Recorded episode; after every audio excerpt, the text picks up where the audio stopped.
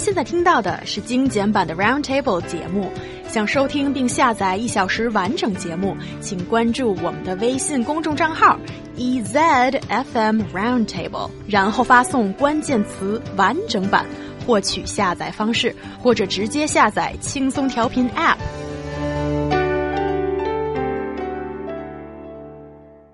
The Grassland Road in Zhangbei County of Zhangjiakou, North China's Hebei province, is a public road which connects several tourist attractions in the province. Now the local government has announced that an entrance fee will be charged on all vehicles. Is it reasonable to levy an admission fee on a public road? Guys, tell me more about this story first. Yeah. Yes, absolutely. I would love to. There's a very picturesque grassland road in Zhangbei County. You guys, I'm sure you can just imagine it. But it sparked controversy following a local government announcement that an admission fee will be collected on vehicles. According to the Beijing Youth Daily, who reported this, um, government said that the admission price will be 50 yuan starting from May 1st and uh, designated drivers will be entitled to discounts and free admission according to relevant preferential policies. But uh, basically, this road has been dubbed uh, China's Route 66. And if you've ever been to uh, the U.S. and you've ridden uh, on Route 66, it is also a very scenic road. You can see a lot of beautiful desert scenery and whatnot. So um, basically, should is is this okay or is this not okay? And I I feel like you know what uh, we're, we're going to have uh, different views on this, Young. I think under certain circumstances, depending on where this money goes, it is okay. If it's going to preserve the beauty of this area, I think it's okay. I don't want it to turn into Nanluoguxiang, which is just nobody can enjoy any beauty when you're constantly in traffic. So I think there's some up, uh, some upsides to this personally. I think I tend to agree with Ryan on this one because I really, really, really hate big crowds. Although it's not legitimately a scenic spot, you cannot deny that the scenery is very beautiful and a lot of people are attracted to that place for the scenery. So if people keep flocking to that site and it becomes a bona fide scenic spot, even though it's not called that, you should treat it that way to some extent. On the other hand, I can also understand the uh, the the logic that it's not a scenic spot, it's just an open road. Why do people have to pay? You know, uh, because go government should be able to handle this kind of stuff, and the people who drive they all they already have plenty of problems to worry about, and they should not worry about extra fees. So, I can see it from both sides. Yeah, Liu Yan, you have your butt on both sides, and that is not fair, you know? So You do that sometimes, though, well, I'm the host, okay? I can do whatever I want. but here, I will just say, Ryan, I totally disagree with you. oh, no, no, let's have a fight now. so, we have to look at this with clear definitions. This is a public road. Don't the word public mean anything to you? And further, those people who pass this road on uh, driving whatever vehicle, they all need to pay a so-called admission fee. It, it sounds like a toll fee, 过路费, but when it's not, these people, they are just passing by and they still need to give money to the local government, I don't think that's legit at all. Well, imagine you're living there. Uh, according to reports, public reports in 2014, the road attracted 223,000 tourists of which of the locals it was only 12.5%. Now, if I was living there and I had to deal with a bunch of uh, tourists coming through, that'd be really annoying. So I think a first of all, um, if this is the only road and it's very unnecessary road for some locals, they should get that preferential treatment where it's free for them but for tourists so that these people can go about their daily lives and commute or uh, do things in their community I think uh, it should. I think it's okay to to help monitor and keep uh, the level of tourists coming through at a reasonable level. Eighty-seven point five percent of the people that were driving that road in 2014, out of that number, were tourists, He Yang. Yeah. Actually, what about the uh, what was the number 85%? What about the 15% of people that were just passersby? Now they need to pay too? It's not fair. No, no, no, no, no. I think it's relatively easy to judge whether you're just passing by because that's your only choice or whether you're going through there because you want to stop and enjoy the scenery. So how about treating these two different groups differently? Well, that's one suggestion, but that's not happening right now. Imagine if I lived in this community, I need to go to work, and uh, this is how I get to work, and all these people are driving really slow because they just want to enjoy the scenery. How annoying would that be? I mean, sure, this is a tourist spot, but for some, it's home. So you're making their lives, 87.5% of these people were tourists. You're making these people's lives pretty, maybe harder.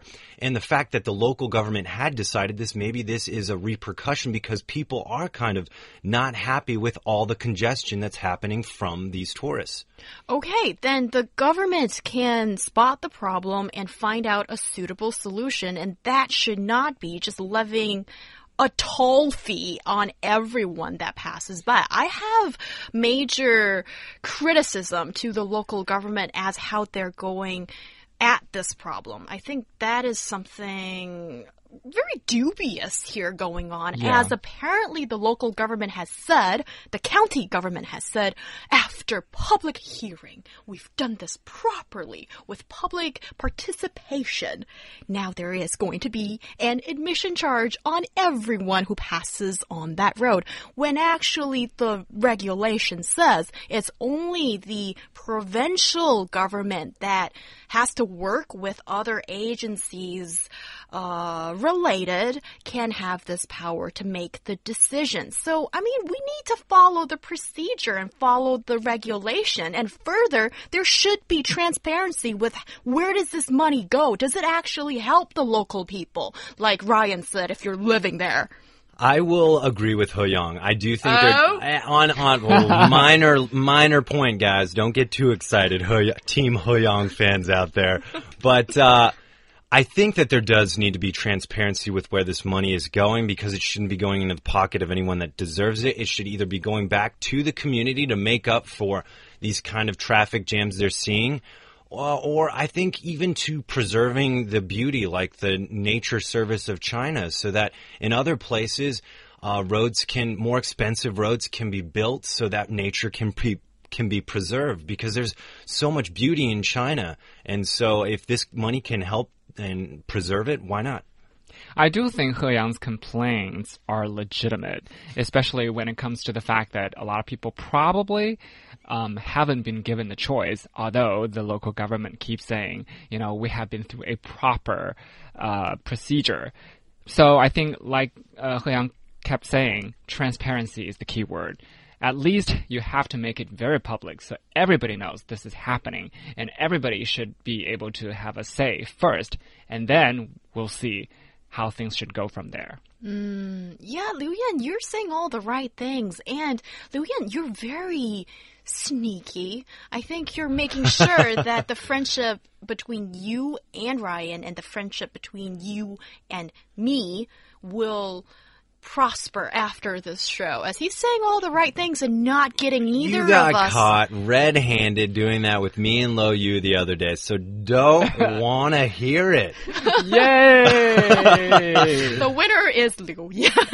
and yeah, I just have to say, with this kind of decision, and with the local population that lives there, there is the possibility of having direct democracy. As, you know, in ancient Greece, like when everybody has a vote to these local decisions, I think that is very good for self autonomy in these uh, smaller places. And this is something that affect a lot of people who live there, and there needs to be information that's available for them and them to participate in a decision like this would make everybody happier, I think. Ryan, you have something to say? Yeah, I just wanted to get your opinion on the uh, cherry blossom incident at Wuhan University. See if we agree on that one. So visitors flock. today, Ryan. Uh, visitor, visitors flock to Wuhan University campus to view cherry blossoms in the spring uh, season every year. And the uni- university, uh, apparently there was a lot of people coming to see these beautiful cherry blossoms. The university had to come up with something to do kind of a crowd control. So they charged visitors uh, and I think it was around 20 RMB to or 10 RMB when it first started, and uh, it's moved up to 20 uh, yuan now in 2015. So in in 2013 it started at 10, now it's 20. I, I guess 10 wasn't working and even uh, dissuading people from coming to campus. But imagine you go to that school and you wake up in the morning and God, you, you're late for class, so young, you slept in. Oops. But you're running do to that. I'm a class good and student. all of a sudden there's just these crowds of people stopping every five seconds to take pictures. You're telling me you'd you wouldn't be like, oh, get out of my way once in a while, and find that very uh, annoying. Yeah, that is kind of annoying behavior. I can totally see that. But levying a fee on everyone that comes into campus? No way! That is capitalism invading the campus. That is capitalism invading that grassland road in Zhangbei. That I will not agree with. What if these? What if this money went to uh, decreasing tuition for students?